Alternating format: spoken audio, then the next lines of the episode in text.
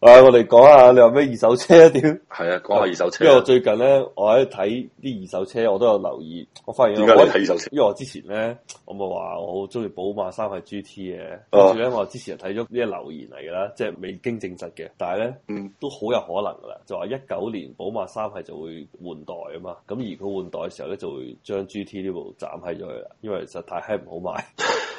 跟住我望一睇啊，屌你冇一九年就冇得賣啦，咁而家睇下啲即係先了解依家咩價錢啦嘛，嗯即係即係你想買，即係係咁，如果冇得賣啦嘛，係嘛？即係好似 Discovery 咁，如果我早兩年我好有錢嘅，咁可能我會買 Discovery，但係佢一換咗代咁樣，所以咁你唔會再買啦嘛。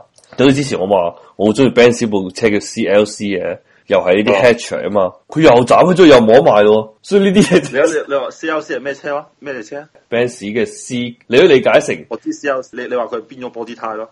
hatcher。個 hatch 包包括埋寶馬三系 GT 佢都當 hatch 嘅，即係以分類嚟講，佢都當嗯嗰個嘢係 hatch。即係仲有我之前同你講新寶咁樣，我都覺得好靚，又冇得賣係嘛？即係我中意啲車全部都冇得賣。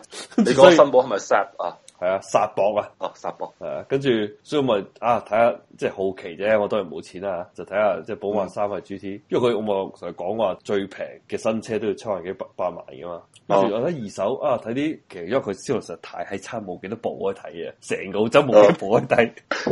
跟住睇啊，一三年行咗先兩萬幾公里，即係一一七年啦，係嘛？就當啊俾佢盡就行四年車，兩萬幾公里。即係如果話新車賣八萬幾九萬，因為佢嗰個係豪華版嚟嘅，你覺得二手車值幾多錢？一三年嘅車行兩萬幾公里，如五果俾萬你左右啩，九萬蚊新車啊嘛，係啊，五萬啦，起碼都佢賣好似四萬三定四萬四，大概呢一價啦。咁幾抵啊！係啊，跟住我就即係其實我覺得抵嘅，就當然咧呢、個就係我準備講嘅下一個話題就話，跟住我睇下另外一部車，雖然我冇冇完全冇諗住買，即係好奇啫，就係、嗯，本田嘅八六，八六就係咁啱，又咁啱係一哦唔係三年豐田百樂啊，sorry，豐田啊，佢咁啱又一三年先第一次推出市場嗰部車，即係啊除除咗係啊八六年嗰時候啦，咁佢。啊，一七年、一三年，佢依家你知新車喺澳洲賣大概係三萬幾四萬啦，三萬到尾。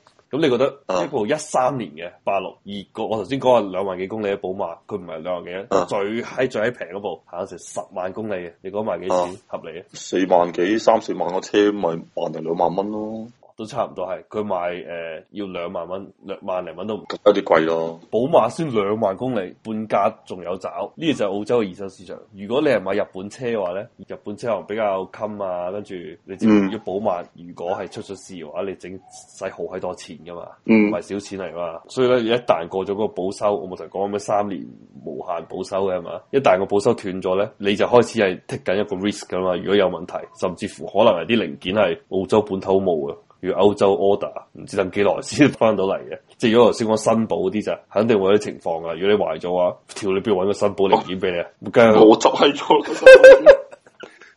唔係佢佢車廠執咗，零件廠應該可以有良心嘅，應該都 keep 住啲倉庫啲庫存嘅。點解可能賣貴啲嘅啫？誒、呢個就但係新保質量好閪差嘅啫喎。誒質量好差，我唔知啦。但係我知道咧，以前有人就做啲生意，新寶同富豪，即係嗰陣時富豪誒都係得得地噶嘛，哦未未開始改款嘅時候，啲人咧專門就收購啲二手車，即係啲人唔要嘅車就拆啲零件出嚟，就賣二手零件，因為呢零件實在太少啦， 二手都殺住先，點咧？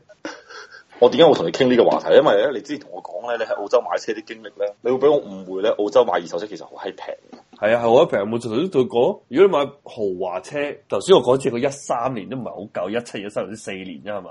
你要去咗啲，屌你老母零三年嘅，哇咁啊好閪平啊真係，甚至講緊人民幣萬萬零蚊。因為咧，我個 friend 咧，我嗰時同你講過啦，我我喺 Brisbane 嗰個朋友咧，我個舊同事嚟嘅，佢係一三一四年咁上下咧，應該一三年左右啦，佢走咗去悉尼嘅，啊咁佢一開始冇得揸車啦，一開始佢要去可能要考澳洲嘅 drive license 啦，咁等佢可以攞到牌買部車嘅時候，佢買咗部零三年嘅 Polo，因為我覺得揸得 Polo 嗰啲人咧，應該都平時攞嚟揸嚟翻工㗎啦，已經係。嗯，即係肯定係主力嗰部車嚟嘅。誒、幾多公里佢冇同我講啊，我唔知。但係其實就我屌佢老母嗰部車要賣到成五千蚊咯，因為我呢段時間都有睇五千蚊澳紙大概差唔多兩萬五人民幣。我而家俾你睇下一部十年前嘅 Polo 大概賣幾多錢啦。我而家我而家上網查下先。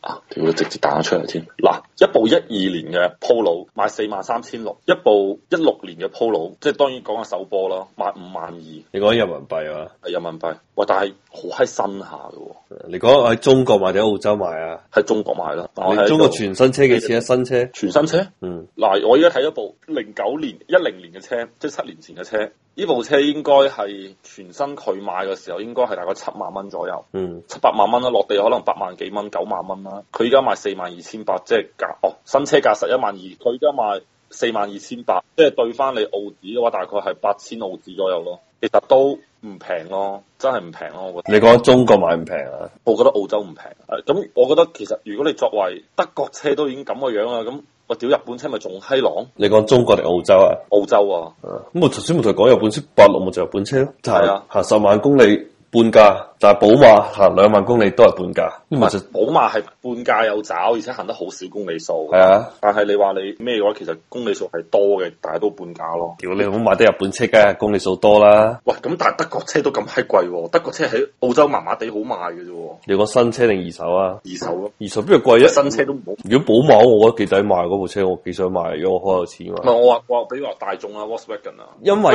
嗰個係屬於你買肯定買 w a s w a g o n 嘅，我冇因為可能嗰個買係 BMW 平價車嘛，呢個咪就啊問題咯。如果你買平價車，其實日本車、德國車一樣，你買平價車就係你嘅 discount 會細啲，買二手車。如果買貴價車，個 discount 就會大，而且越舊嘅話就越閪大，因為你嘅零件壞機會越高，維修哦以後你使，因為因為同一條數羊毛出在人身上，之所以咁平哦就因為你嘅 take 嘅 risk 大啊嘛。哦。屌你，你冇是但一個零件掟俾你，即係只要重要啲零件啊，可能就貴過你部車，嗯你買翻嚟添。 屌，如果真係咁搞嘅話，你諗下，閪我如果我真係面閪上咗之後，我都買翻部日本車七鳩走咯。你乜嘢啊？你話？冇啊，我知下禮拜面試啊嘛。如果我成功咗，咁我就要買部車噶啦嘛。屌，順得翻工喎，你咪諗住嚟澳洲咁，你又中國有部車咁早茶？走嗰時再買閪咗佢咯。哦，你又買部二手車啊？係啊，喺中國買部二手車頂住，跟住頂完咗之後，咪就買閪咗佢咯。幾好啊！應該你一一買一賣唔會蝕好多錢嘅。二手車蝕唔到好多嘅不。過但係好似一中國最麻煩就上牌嗰啲，即係二手車買賣咧。如果你係限唔係我直接購，喺三買。唔係前提就話賣嗰刻佛山冇限購喎，一旦佢有限購，可以好麻煩㗎。哦，佛山唔會限購嘅，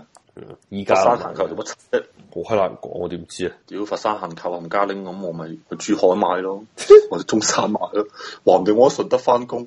要係啊我想話你你卡拉你工種究竟做乜柒嘅？點解你會同房地產有關嘅？我工種咪就係做營銷嘅啫嘛，做產品設計嘅啫嘛。即係點啊？具唔體係，即啲係啊。其實你可以咁講，因為 marketing 係一個好大嘅概念，product planning 係 marketing，brand planning 唔係或者咁講，product strategy 係 marketing，brand strategy 係 marketing。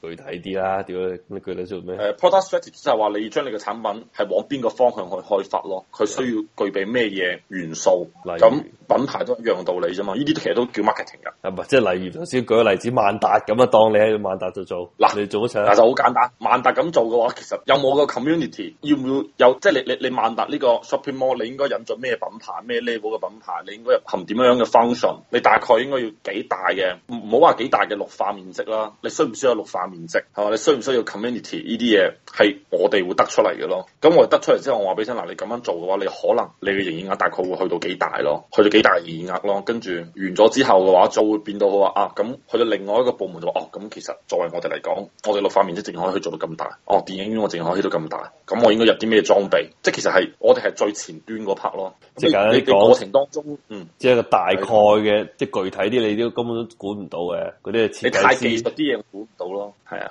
所以我而家都諗翻好，下個禮拜二我面試嘅 strategy 應該係點樣樣？邊啲地方我應該主動啲，邊啲地方我應該保守啲？邊度細諗唔係多嘢面試，屌 你！屌要噶，你媽你 care 個 offer 嘅話，好似我之前你媽面試嗰啲我唔閪 care，唉你媽閪你中意點咪點咯，冇所謂，即係巴不得你冇請我添啊，你老母，咁你面試早柒咗你兩個 出，你點解要去啊？咩？你做乜柒要去面咪睇下試？環境啊嘛，睇有冇靚女啊嘛，啊屌，係啊，屌我同你講啦，間公司有冇靚女，你嘅工作心情會爭好閪遠嘅。